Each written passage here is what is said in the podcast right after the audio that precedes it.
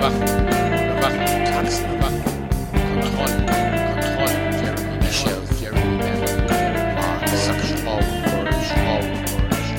Google, Google, Google, Facebook, Apple, Apple, Data, Data, Data, Data, Data, Corona, NSA.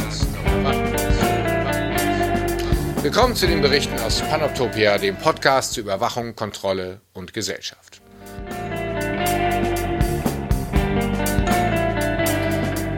Herzlich willkommen zur 16. Folge der Berichte aus Panoptopia. Und äh, wieder in kürzerer Abfolge, denn die Corona-Krise hat uns immer noch in ihrem Griff. Um, Woche drei des äh, Lockdowns, der, äh, des Kontaktverbotes, des Runterfahrens der Weltgesellschaft in vielen Ländern anders, aber überall irgendwie auch gleich. Same, same, but different. Ähm, ich weiß nicht, ob es erfreulich ist oder nicht. Mir geht es persönlich nicht so schlecht dabei, aber im globalen Norden und äh, alleine, ohne Kinder, ohnehin an Homeoffice gewöhnt, ähm, hat sich für mich nicht so viel verändert, außer dass ich niemanden mehr sehe, was mir ähm, doch sehr fehlt. Ähm, also eine quasi selbstgewählte Zurückhaltung hier zu Hause. Ich gehe raus einkaufen, die normalen Dinge, aber ähm, mein soziales Leben ist irgendwie ähm, auf Null gefahren, wenn man mal von Videokonferenzen absieht. Keine Form der Interaktion, die ich zu meinem Standard erheben möchte, dauerhaft mit Freunden, Familie und anderen. Das ist es dann doch nicht so. Ähm, wir wollen aber darüber reden, denn aus allen Ecken und Enden und täglich überreichen, äh, erreichen uns Fluten von neuen Informationen, Statistiken, Zählungen, verschiedene Zählungen. Wie wird gezählt? Was wird gezählt? Sind die Tests bald da? Geht die Wirtschaft nieder? Wie viel können wir noch aushalten? Das alles sind wichtige Fragen, enorm wichtige Fragen. Wir befinden uns in einer Krise. Ähm, ja, kann man so sagen, wobei der Krisenbegriff, darüber müssten wir uns vielleicht auch nochmal extra in einem, äh, in einem Podcast austauschen, denn ähm, ich glaube, er verdeckt genauso viel, wie er erhält, ob wir uns darin befinden und was er macht, äh, ob mit der Krise alles gerechtfertigt kann, äh, werden kann oder nicht. Die Tracking-Apps sind bestimmt ein Thema, das auch in den nächsten Wochen hier in den Berichten aus Panoptopia nochmal zum Zuge kommt. Heute Heute also unterhalte ich mich mit Kevin Hall. Kevin Hall ist ein sehr interessanter junger Mann. Ähm, hat Biochemie studiert, hat Soziologie studiert, Kulturanthropologie studiert, hat promoviert, seine Promotion gerade abgegeben bei dem Soziologen-Kollegen Sven Opitz unter anderem, der zu Pandemien forscht, zu Influenza-Pandemien, zu Kommunikation dazu.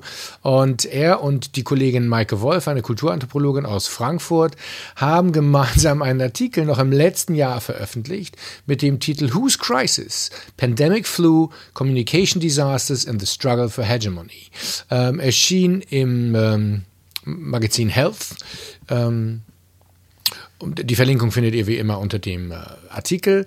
Und darin haben die beiden eine sehr schöne ethnografische Untersuchung gemacht zu, zu Kommunikation in Krisen. Sie haben die, die das Krisenverhalten ähm, während der Grippewelle äh, vor ein paar Jahren untersucht und äh, haben Pandemiepläne sich angeschaut, haben mit den Experten gesprochen ähm, und haben so eine Art Typograf äh, ja, Typografie, wenn man so möchte, ähm, Typologie möchte man eher sagen, äh, von Kommunikationen.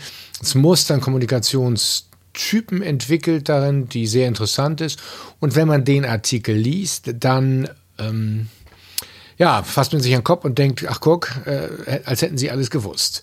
Ähm, interessant daran ist, dass, und das, das kläre ich ein bisschen im Gespräch mit ihm auf, ähm, es gab ja Szenarien, darauf habe ich im letzten Podcast schon mal hingewiesen, ähm, dass das die Bundesdrucksache von 2013 dort aber war überhaupt offensichtlich nicht denkmöglich, wie Kevin Hall das nennt, dass alle gesunden Menschen zu Hause bleiben, sondern dass ganz viele krank werden, irre krank und ähm, wir ja, quasi ein, ein endemisches Desaster, epidemiologisches Desaster hier haben.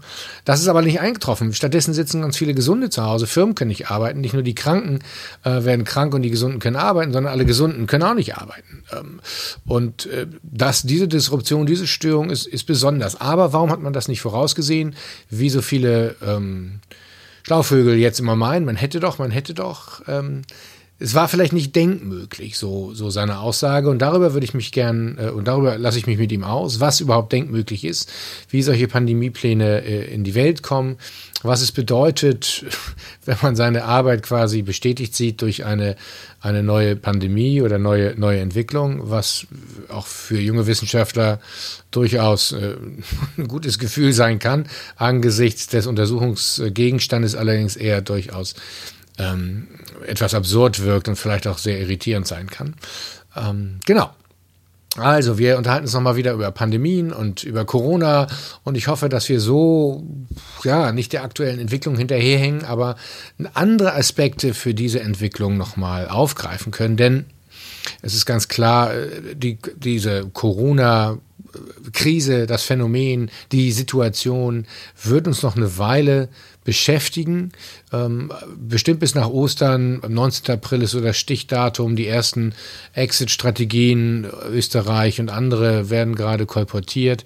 Ich bin dann nicht so zuversichtlich, verfolge auch sehr interessiert virologische Fragestellungen, finde da die Studie von dem Streeck aus Bonn äh, hochinteressant. Allein das Studiendesign ist fantastisch, fast ein Anthrop medizin-anthropologisches Studiendesign, in dem sie eine Feier nachstellen, um rauszufinden, wer mit wem. Ähm, als alter Kartograf äh, hat das für mich ähm, ja, einfach einen großen Reiz und ich finde das total spannend. Also informiert euch mal, was der da macht. Ähm, jetzt erstmal völlig unkritisch, äh, was ich so gelesen habe. So, kann man sich immer noch unterhalten, ist aber auch nicht mein Spezialgebiet. Aber apropos Kartografie, wir unterhalten uns natürlich auch über die Überwachung, denn das eigentlich ist Kevins ähm, Doktorarbeitsthema, nämlich die Überwachungstechniken von Pandemien und von, von Influenza-Pandemien äh, im Besonderen. Damit sind wir natürlich mitten im Podcast, mitten im The in, der, in, in der Thematik des Podcasts.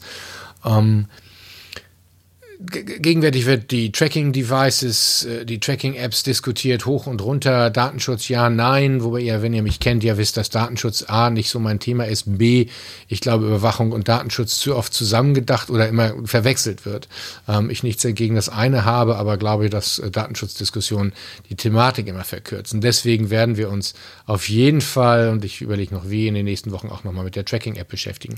Aber ähm, ich spreche mit Kevin auch über die Tracking-App und äh, was sie eigentlich misst und warum es problematisch ist, daraus räumliche Karten zu machen. Ähm, denn das ähm, ist im kartografischen Sinne ein hochproblematisches Unterfangen, wenn Daten genutzt werden und dann dargestellt wird, was eigentlich gar nicht darstellbar ist. Also wenn gesundheitskritische individuelle Daten für räumliche Darstellung genutzt werden. Wie auch immer, ich freue mich auf jeden Fall, ähm, mit Kevin gesprochen zu haben. Wir haben ein Skype-Gespräch geführt, deswegen ist die Tonqualität so ein bisschen ja, indirekt, nicht ganz persönlich, wie es in diesen Zeiten ebenso ist. Dafür habe ich einen sehr netten, sehr guten, sehr klugen, jungen Wissenschaftler kennengelernt und freue mich, ähm, ja, dass ihr das Gespräch jetzt auch anhören könnt. Ich wünsche euch viel Spaß, kommt gut durch die Woche und wir hören uns ähm, bald wieder. Bis dahin. Ciao, ciao.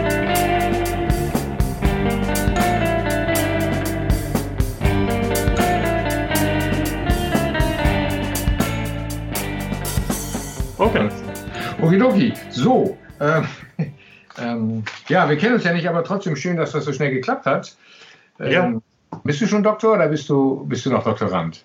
Nee, ich habe meine Dissertation gerade ganz frisch abgegeben am 16. Dezember, passend zur Influenza-Saison, über die Überwachung von Influenza. Und ähm, damals hatte ich Corona noch nicht auf dem Schirm. Es war praktisch jetzt ein, eine merkwürdige Verkettung ne? oder zufällige Verkettung.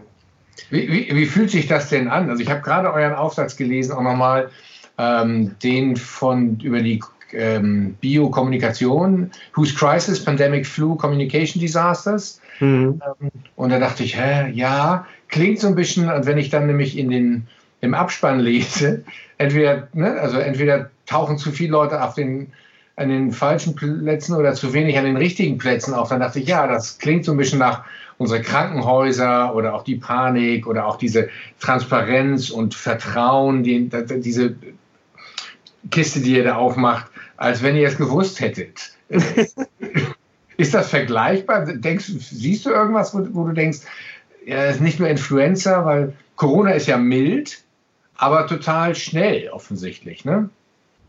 ähm, genau, da gibt es ganz viele Punkte, die sich, die sich da einerseits Parallelen oder wo sich Parallelen zeigen und andererseits aber ähm, auch viele Punkte, wo, wo also ich selber jetzt die letzten Jahre einfach, äh, die letzten Tage einfach nur ähm, immer wieder verwundert war, wie schnell das jetzt alles geht.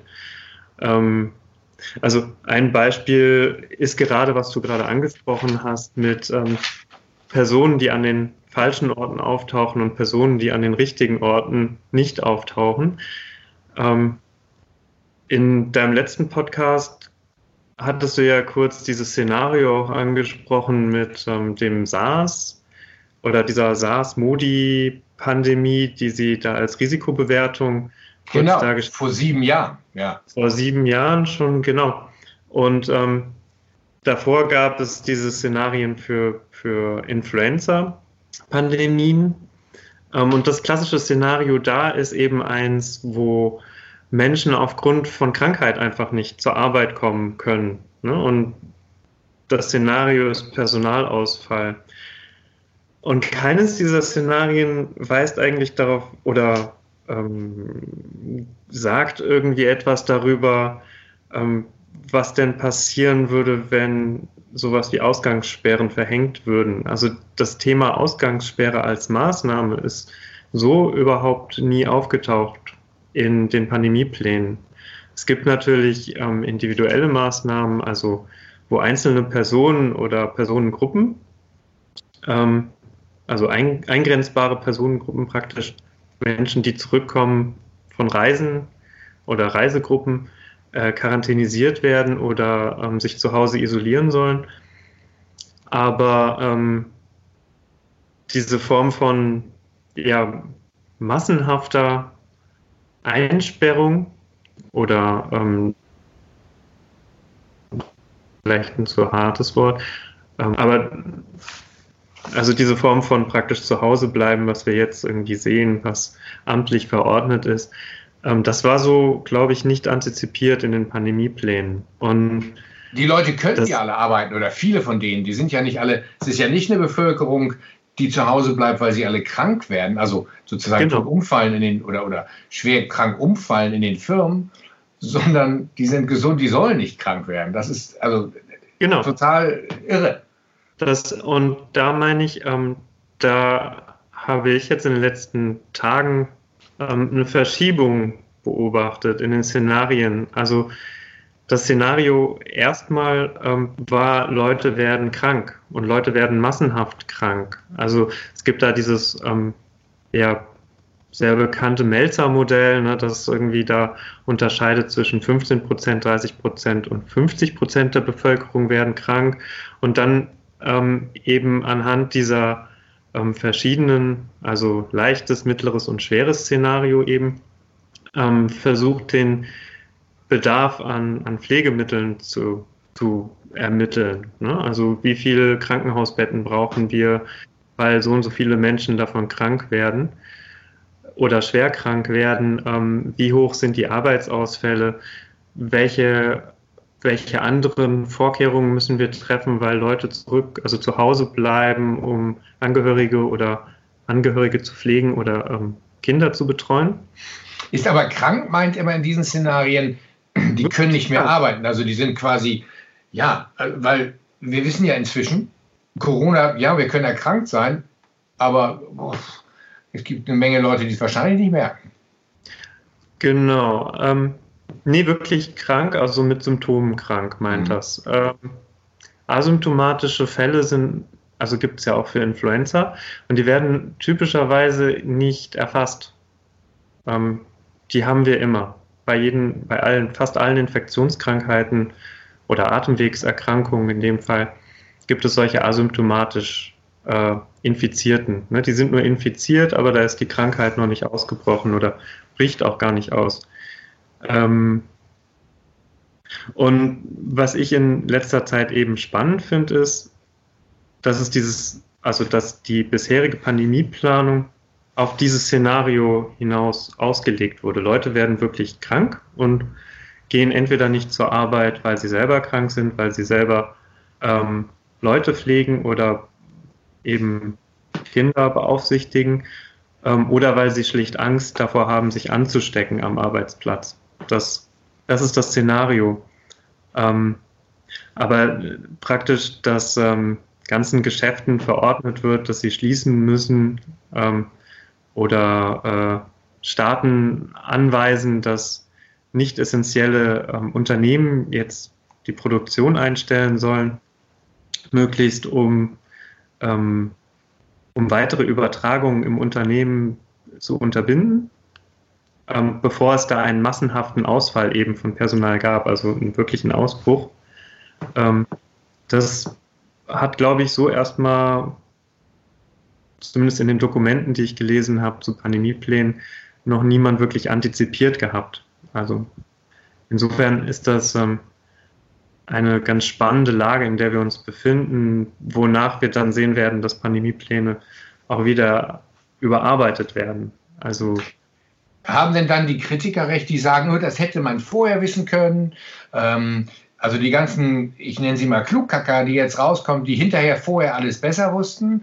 Ähm, ich kenne auch einige in meinem erweiterten Bekanntenkreis. Ich kriege E-Mails, ich lese sie auf Twitter, ich tue mir das an, auch weil ich informiert bleiben möchte. Aber da sind ja eine Menge Leute dabei, die jetzt, ne? Also hätten sie das wissen können. Also jetzt, wenn du das sagst, ist das Argument, nee, davon muss man doch ausgehen, das weiß man doch. So, ich kann das nicht ausstehen, aber es gibt sie. So, und jetzt, jetzt sind wir mit einer neuen Situation. Also ähm, hätte man oder ist das eigentlich überhaupt nicht so vorgesehen? Also es ist, es ist, die Logik, die dahinter steht, ist ja, man kann alles voraussehen und man kann für alles planen. Mhm. Äh, die Frage ist immer bei, bei solchen Dingen, was ist denkmöglich gerade? Ähm, und ich glaube, sowas wie Ausgangssperren waren bisher nicht im Rahmen der Denkmöglichkeit oder auch die Abriegelung ganzer Ortschaften. Ich war am Anfang des Monats noch auf einem ähm, Vortrag äh, des ähm, Amtsleiters vom Gesundheitsamt hier in Frankfurt zusammen mit der Virologin von der Uniklinik, die ähm, Sandra Zizek heißt sie, glaube ich, wenn ich es richtig ausgesprochen habe, ähm, die zusammen am Anfang eben dieser Lage darüber informiert haben, wie das Virus so verläuft. Und damals, also jetzt vor einem Monat praktisch, hieß es noch, das ähm, Virus ist gar nicht so schlimm. ähm, eben anhand der Daten, die sie damals hatten. Und ähm, der Amtsleiter hat damals auch mehr oder weniger ausgeschlossen, dass so etwas wie Absperrung, Abriegelung von Ortschaften einen Sinn ergeben würde. Mhm. Ähm, auch Schulschließungen sah er damals noch als unverhältnismäßig. Das hat sich sicherlich alles jetzt geändert. Ähm, das zeigt aber, dass ja, dass einfach ähm, alle Beteiligten da überrascht waren von, wie sich die Lage entwickelt hat. Und ich glaube, viel, viel dazu beigetragen hat auch die Lage in Italien. Ähm, also die Nähe auch, die, die Nähe der Gefährdung sozusagen. Ähm, die Nähe, aber auch, äh, ich glaube, mit der zeitlichen Häufung von Todesfällen hat so niemand gerechnet erstmal. Ähm, also ich kann mir schon vorstellen, dass das eine entscheidende Rolle da gespielt hat. Ähm, auch, auch jetzt diese harten Maßnahmen oder vergleichsweise harten Maßnahmen, ähm, die in in China auch durchgeführt wurden, auf europäische Verhältnisse anzuwenden. Das kennt man so, also Evakuierung oder Schließung, das kennen wir, keine Ahnung, das dauert dann meist einen Tag und meistens, wenn sie irgendwo eine Bombe finden beim Bauen. Genau. Ne? Mhm. genau. Und dann wird irgendwie alles die Gegend geräumt, dann darf keiner raus oder keiner rein, je nachdem. Mhm. So, dann buddeln sie. Aber was an längerfristig, keine Ahnung, höchstens eine Terrorlage, eine Entführung oder so, aber das hatten wir in Deutschland so noch nicht. Ähm, genau ich muss lange zurückdenken, wir senden in Gladbeck nicht, da waren wir sehr nah dran. Ähm, die Medien waren ganz nah dran, da war nichts geschlossen. Aber das ist natürlich ja, wie du sagst, total neu. Aber ähm, ich, du, du sprachst ja mal von, ja, von so einer Trias. Ich nehme dieses Infrastruktur, Markt und Sicherheit, ähm, was in so, was so verhandelt wird. Trifft, sind diese drei Aspekte auch jetzt zu sehen für dich? Ähm, oder haben wir, haben wir es eigentlich vornehmlich mit einer Gesundheitsdiskussion zu tun? Oder vermischt sich das schon wieder? Also Sicherheit, Gesundheit, ähm, der Markt scheint wichtig zu sein. Ich, ich versuche es nur zu, irgendwie zu, zu fassen, in, in welcher Art von Pandemie wir uns gerade befinden und was wir oder was wir um uns herum beobachten können und ob wir nicht über die falschen Dinge reden. Also nicht wir beiden, sondern ähm, so die Gesellschaft. Mhm. Ähm, gut, also das mit Infrastruktur, Markt und Sicherheit, das bezog sich ja auf die ähm, drei Problematisierungen von Überwachung von Influenza ja. in jedem Fall. Ähm, die geht ja jetzt auch, ne? Also, äh, genau. Ähm, da bin ich mir in der gegenwärtigen Lage gar nicht mehr so sicher. Ich habe gerade den ähm, neuen Gesetzesentwurf für das Infektionsschutzgesetz gelesen, wo dann so weit gegangen wird, sogar ähm, Patente kurzfristig außer Kraft zu setzen, um eben schneller bestimmte Medikamente, die vielleicht wirksam sind, in so einer Lage ähm, zu produzieren. Aber das muss sich alles noch zeigen, inwiefern ähm, dieses Gesetz dann tatsächlich so durchkommt oder ähm, auch umgesetzt wird. Äh, da traue ich mich gerade angesichts dessen, dass ich immer wieder überrascht worden bin in letzter Zeit, ähm, gar nicht so viel zu, zu sagen. Jedenfalls sehen wir aber, dass auf jeden Fall ähm, klar da sehr viel drüber diskutiert wird, was jetzt gerade ähm, an Wirtschaftshilfen rausgeht, ne? auch an gemeinsamen europäischen Wirtschaftshilfen vielleicht. Also es, es wird ein gesamteuropäisches Problem gerade, wie wir mit dieser Krise umgehen oder jeder Staat auch einzeln für sich das versucht zu regeln, ne? weil natürlich ähm, viele Staaten einfach einseitig Grenzen geschlossen haben. Was auch wieder überraschend ist, weil die WHO für eine Influenza-Pandemie eigentlich davon abrät. Mhm. Ähm, oder abgeraten hat ganz lang.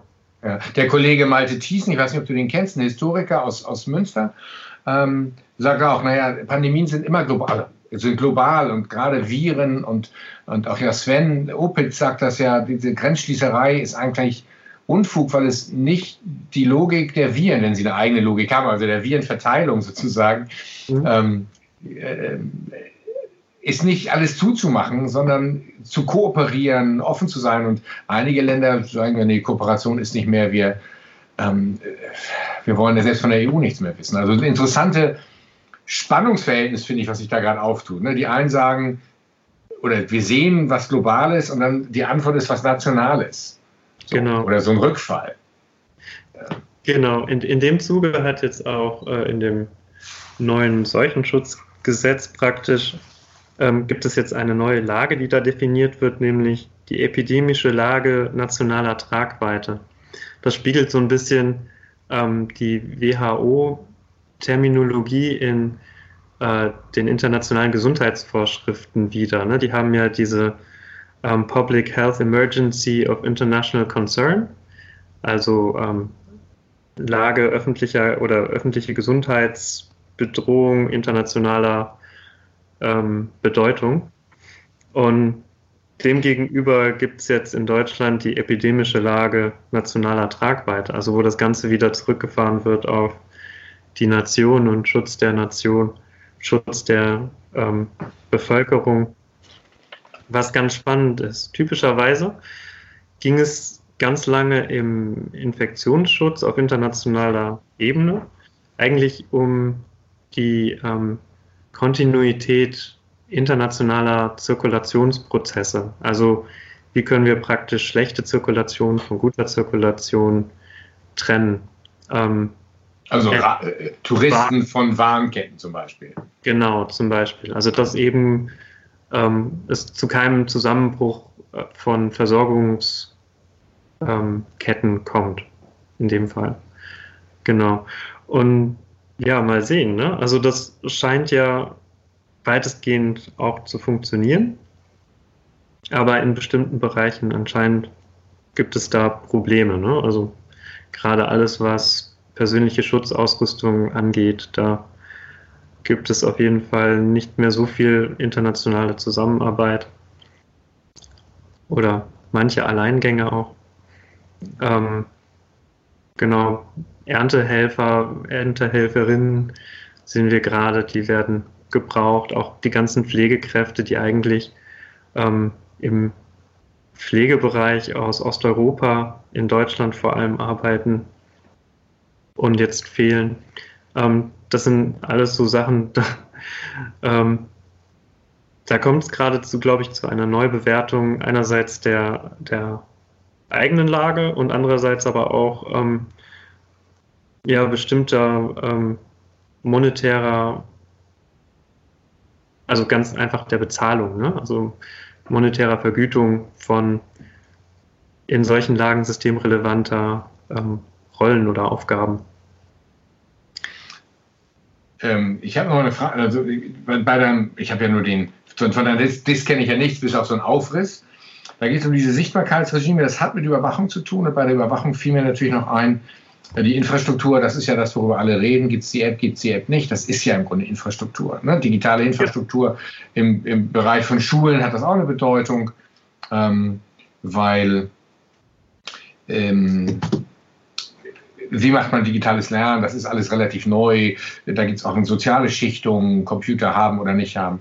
Aber für die für Überwachungsinfrastruktur wären ja sozusagen unsere gut ausgestattete Mobilverfügbarkeit, das ist ja das, wo es ansetzt. Und ähm, das ist ja mein Thema, würde ich nicht sagen, aber zumindest bin ich mhm. gezwungen worden, mich damit zu beschäftigen, mit Apps oder nicht. Datenschutz ist, ist das wirklich nicht mein Thema, weil davon weiß ich zu wenig. Aber das sind ja schon Einfall, Einfallstore, um, um Dinge auch ja, zu benennen. Und es ist wieder mal so Technik als Hoffnung, als Lösungs. Äh, Projektionsfläche.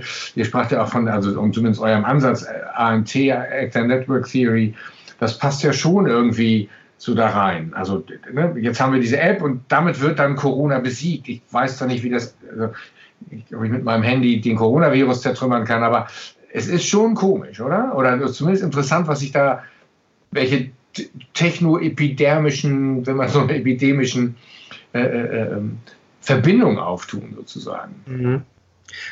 Genau, es wird so ein ähm, Technical Fix da auch vorgeschlagen. Wir haben alle Smartphones, also ich habe keins, aber alle haben offenbar Smartphones und ähm, damit lässt sich das jetzt lösen. Irgendwie haben wir das Digitale jetzt entdeckt seit neuem in Deutschland und jetzt wollen wir mal sehen, was wir alles damit machen können. Aber ähm, entweder als Problem, weil wir es nicht haben, die Digitalisierung hinkt, oder als, keine Ahnung, sie wird uns das Schlafland bringen. KI in jedem, kann an jeder Zahnbürste. Ja, genau. Ähm, also, was ich in meiner Dis beobachtet, beobachtet habe, so ein bisschen ist, ähm, es gibt ja diese, diese Karten, die, also für Grippe gibt es diese Karten und wir beobachten sie auch jetzt irgendwie diese flächendeckenden Karten, wo dann ganze Landkreise oder auch ganze ähm, Bundesländer oder ganze Nationen in unterschiedlichen Farbtönen dann abgebildet werden, um zu zeigen, wie viele Fälle pro 100.000 oder wie viele Fälle pro irgendeine Grundgesamtheit es da gibt. Und ähm, das sind so eine Art Wetterkarten, die ein Phänomen, was hauptsächlich in Menschen ist, also Menschen tragen Viren und geben sie weiter, ähm, dann auf eine Fläche projiziert. Also es tollste Beispiel sind so Wetterkarten, die ähm, in, im Arbeitskreis Influenza, also der oder Arbeitsgemeinschaft Influenza der AGI vom Robert Koch Institut, die normalerweise diese, ähm, diese Entwicklung, saisonale Situation der Influenza eben in Deutschland beobachtet, also überwacht, anhand von Arztpraxen, die da ähm, Daten sammeln und Abstriche einschicken. Und das sind eben so Wetterkarten, die sich so entwickeln. Ne? Von da gibt es so rote Wolken und so ähm, grüne Wolken und äh, eben unterschiedliche, sind so wie Wärmekarten. Ne? Und ähm, die haben sie auch animiert und dann ähm, lässt sich da so beobachten, ne, wie sich so diese Lage entwickelt. Aber es ist immer eine Lage, die sich aus einer Fläche oder die auf eine Fläche projiziert wird. Und das ist eben ganz spannend, weil das eine Entscheidung für eine Darstellungsform ist. nämlich die Darstellungsform Fläche, obwohl ja die Daten eigentlich nur an einzelnen Orten, nämlich in den Arztpraxen, erhoben werden, sodass eigentlich von einem Vorkommen dieser Atemwegserkrankung streng genommen eigentlich nur in den, also an den Orten ihrer Erhebung gesprochen werden könnte. Und was ähnliches ähm, oder so, ein, ja, so eine ähnliche Übertragung sehe ich auch mit diesen Handy-Apps, ne, die dann über, ähm, über Nähe, also da geht es ja, da ist ja gerade in der Diskussion, ähm, da die Bluetooth Leistung zu benutzen oder diese Bluetooth-Sensorik zu benutzen, ähm, die Handys miteinander dann äh, in Verbindung setzt, um da bestimmte Räume eben darzustellen. Ne? Räume, wo Menschen jetzt nah aneinander waren. Ähm, aber bloße räumliche Nähe ist noch keine Infektion. Also ähm, aber so ein klassisches Beispiel, für mich als Kartografen oder begeisterter Kartenliebhaber ist das ein klassisches Beispiel für eine, für eine falsche Nutzung einer Technik, wenn man Kartografie oder Karten mal als solche sagen möchte. Aber ähm, ja. ne, so komplett, komplett was, also ne, Raum und, und Träger. Aber was, was wahr wird dabei, ist tatsächlich der Spruch, die Karte äh, nimmt das Territorium vorweg. Also wir machen Karten, damit tun wir dann aber also Meidung, ähm, die Maßnahmen. Also ne, wir, wir bauen die Karten, in dessen Raum wir irgendwann auch mal ankommen werden, wenn man so möchte. Es ist ja, ja. zum Kopfschütteln, wenn es nicht wissenschaftlich so schön wäre. genau, es ist ähm, ne, dieser, dieser Vollzug, der da drin stattfindet, ist, ähm, ist da ganz spannend.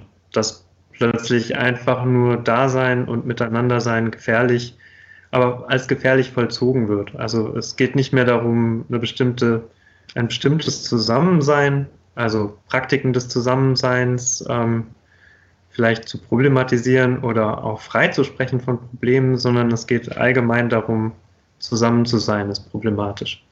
Also zwei Menschen, die in Vollschutzanzug, aber mit einem Mobilfon nebeneinander stehen, um es mal ähm, das ist natürlich übertriebener Fall, das wird so nicht stattfinden, aber ähm, die sind genauso gefährdet im Sinne dieser App, also im Sinne dieses ähm, Risikoalgorithmus, der darauf angewandt wird.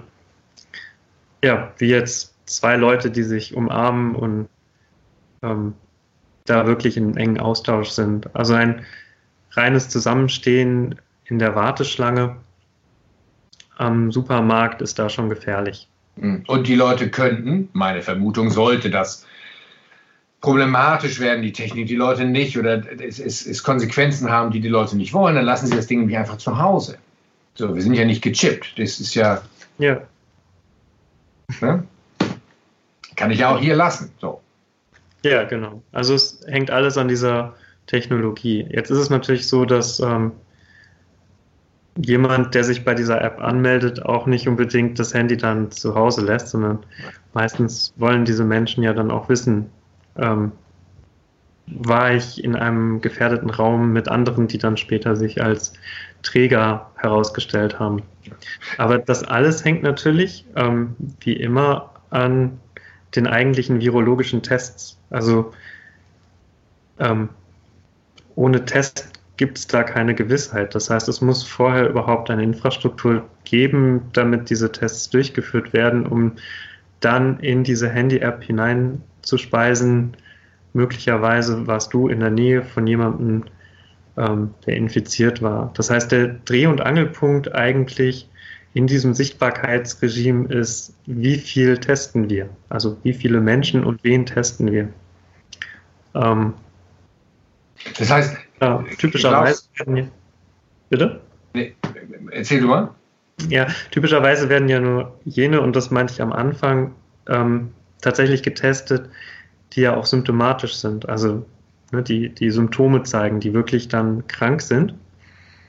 Ähm, asymptomatische werden normalerweise nicht getestet. Das ist auch völlig verständlich, weil ähm, das ist ja eigentlich eine Verschwendung dann von Ressourcen. Also in der Anfangszeit von der Grippeüberwachung da, also von der Grippeüberwachung in Deutschland, da wurde den Hausärzten gesagt, also ich spreche von den 1990er Jahren, also 1992, da sollten die einfach ähm, von den ersten fünf Patienten, die in ihre Praxis kommen, Abstriche machen. Egal, ob die jetzt mit gebrochenem Bein oder sonst was kamen. Ähm, sie sollten einfach nur diese fünf Abstriche machen, um so eine Zufallsstichprobe zu erzeugen. Das hat sich herausgestellt, dass das nicht sinnvoll war. Also ne, die, die, Wahrscheinlichkeit, da jemanden zu finden, ist natürlich kleiner, als wenn ich nur bei denen abstreiche, die auch wirklich Symptome haben. Mhm. Das heißt, das ist dann umgestellt worden. Ähm, das heißt aber auch, wir wissen nicht so richtig, ähm, wie viele Menschen jetzt üblicherweise asymptomatisch mit Grippe herumlaufen und dann andere Leute möglicherweise anstecken. Und ähnlich verhält sich das natürlich jetzt auch in der gegenwärtigen Lage. Ähm, wir wissen einfach nicht, wie viele Leute wirklich mit SARS-CoV-2 rumlaufen und ähm, ja, also wie das Verhältnis ist von asymptomatischen zu symptomatischen. Das ist aber, äh, ich komme nochmal zurück auf den Punkt Kommunikation. Dieses Netzwerk, und bleiben wir mal ruhig mal, diese Verschränkung von Technik, ähm, de, dem Virus selber, wie er funktioniert, die Übertragungswege, den Maßnahmen und wie sie mitgeteilt werden, das sind ja hochkomplexe Dinge, die der Öffentlichkeit ja sehr vereinfacht dargestellt werden müssen. So, so funktioniert gute Kommunikation, man bricht das runter. Aber manches ist natürlich sehr schwer runterzubrechen, ohne nicht auf Widersprüche zu stoßen oder auf, auf Ambivalenzen. So, Ambivalenzen sind natürlich, ja, wir lernen gerade, dass ein Wissenschaftler sagen kann, weiß ich nicht. Also du und ich nicht, aber ähm, die Öffentlichkeit merkt plötzlich, uh, das, das gibt es auch. Ähm, aber so richtig, also ähm, ähm, ne, man will Versicherung oder Gewissheit oder, oder sowas haben. Ähm, und, und das, was wir ihnen erzählen oder das, was die Virologen, die Epidemiologen, die, die Menschen, die dafür verantwortlich sind, jetzt erzählen, ist hochkomplex, hochwidersprüchlich und lässt sich eigentlich in dieser Komplexität gar nicht auf den Boden bringen für die Leute. Also dann sind wir bei dem anderen Punkt, den ihr besprochen habt. Wie findet diese Kommunikation eigentlich gut statt nach außen? Und äh, gibt es da nicht immer Grenzen? Und jetzt von der anderen Seite kommen dann die sozialen Medien, die das alles konterkarieren, weil dann jeder auch noch sein Spezialwissen dazu gibt, was er meint so zu haben oder sie. Meistens Typen, ehrlich gesagt. Das ist eine sehr geschlechtliche Sache. Mhm. Genau, da gab es ja diesen Artikel im Postillon, ähm, folgt die Expertenpandemie. Explosion des, der Expertenschaft in Deutschland. Ähm, was mir an der Kommunikation aufgefallen ist, ist, ähm, was du schon angesprochen hast, ähm, eine Komplexitätsreduktion. Also es wird eigentlich nur noch, egal wo, von absoluten Zahlen gesprochen. Ne? Täglich sehen wir, weiß ich nicht, ähm, so und so viele Zahlen hier, so und so viele Zahlen dort. Also, weiß ich nicht, 900, was waren es heute? 920 Tote in äh, in Spanien allein und es wird nicht wirklich, es werden keine relativen Zahlen berichtet, was ja eigentlich spannender wäre. Also wo wir einfach wissen, wie viele Tests sind eigentlich durchgeführt worden, also mit welcher Grundgesamtheit ähm, müssen wir die Zahlen von, von Infizierten, die festgestellt wurden, eigentlich äh, in Relation setzen. Wie viele sind das in der Bevölkerung? Ähm, wie viele davon sind gestorben. Ne? Mhm.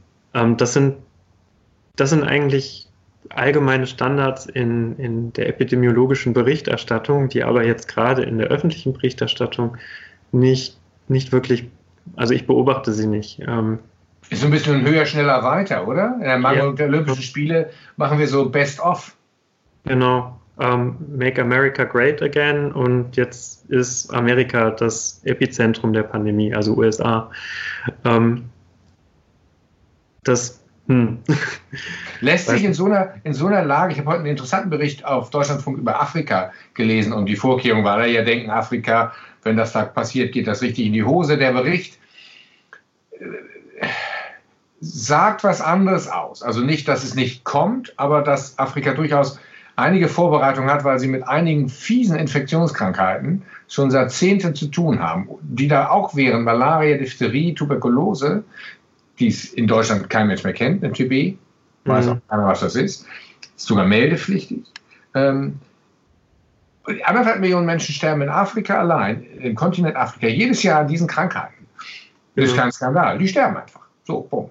Ähm, Malaria kann jeden treffen, jeden Touristen auch. Ähm, aber das ist irgendwie so ein externalisiertes Problem, ist in Afrika, da kennt, weiß sowieso keiner so richtig, was da abgeht.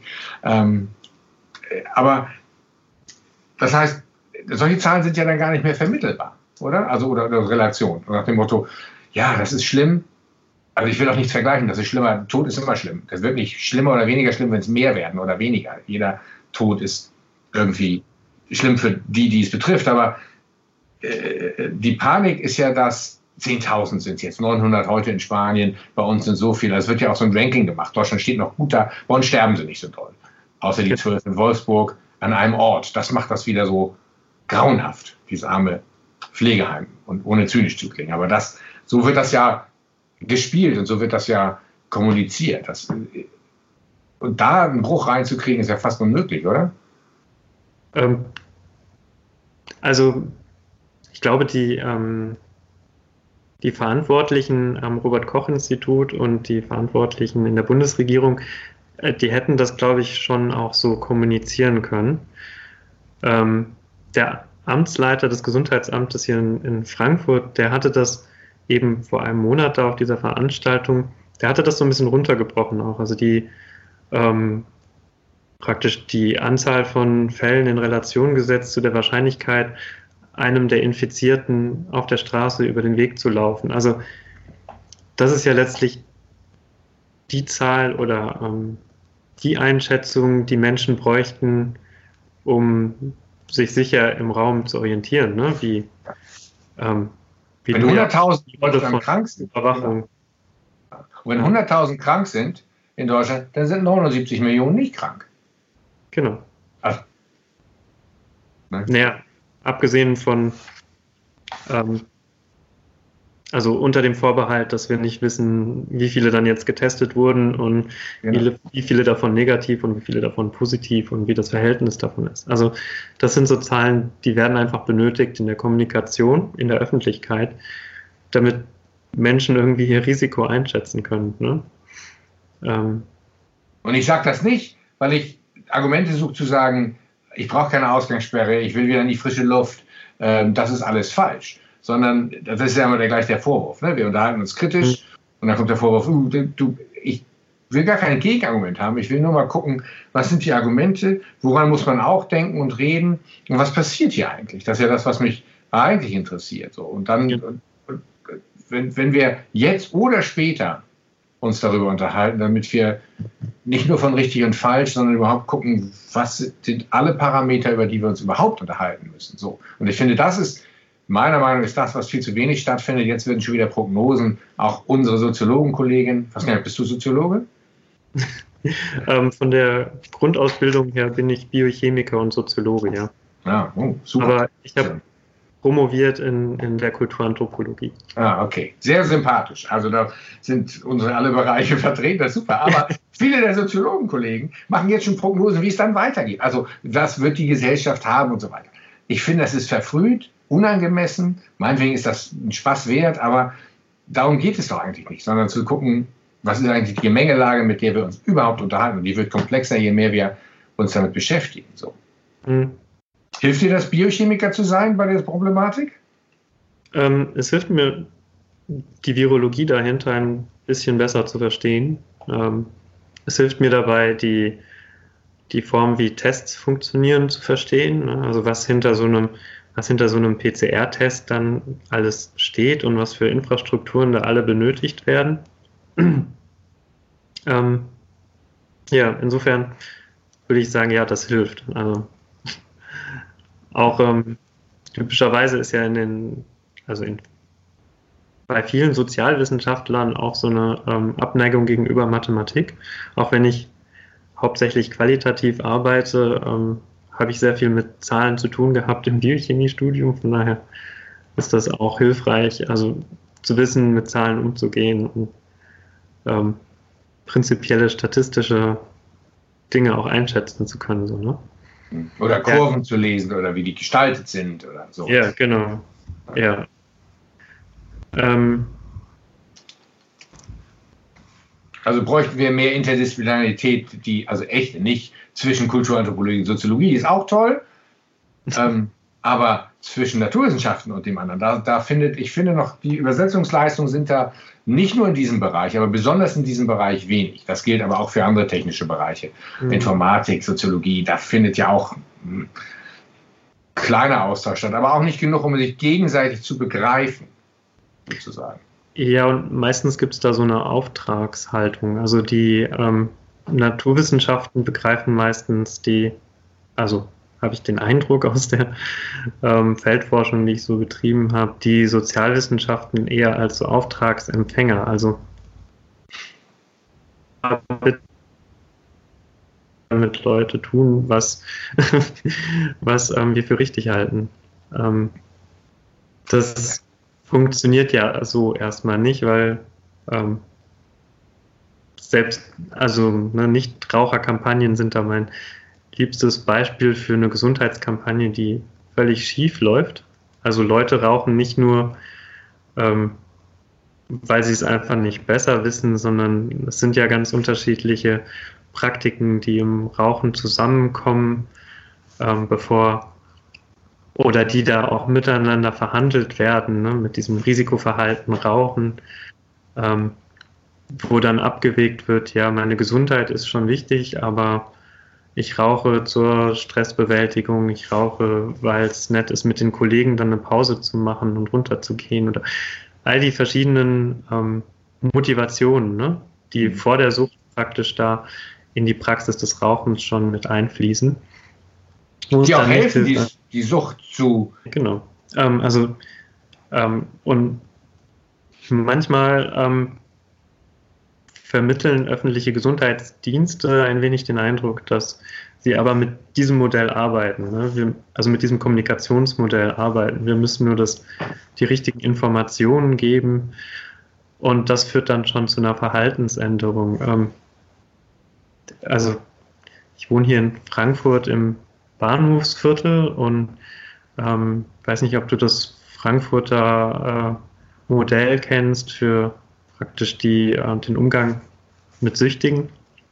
Ähm, hier ums Eck sind eben diese, diese Druckstuben auch. Mhm.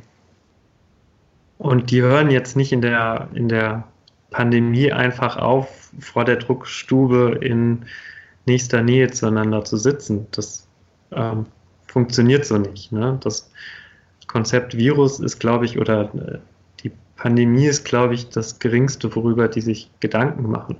Und auch Sorgen haben.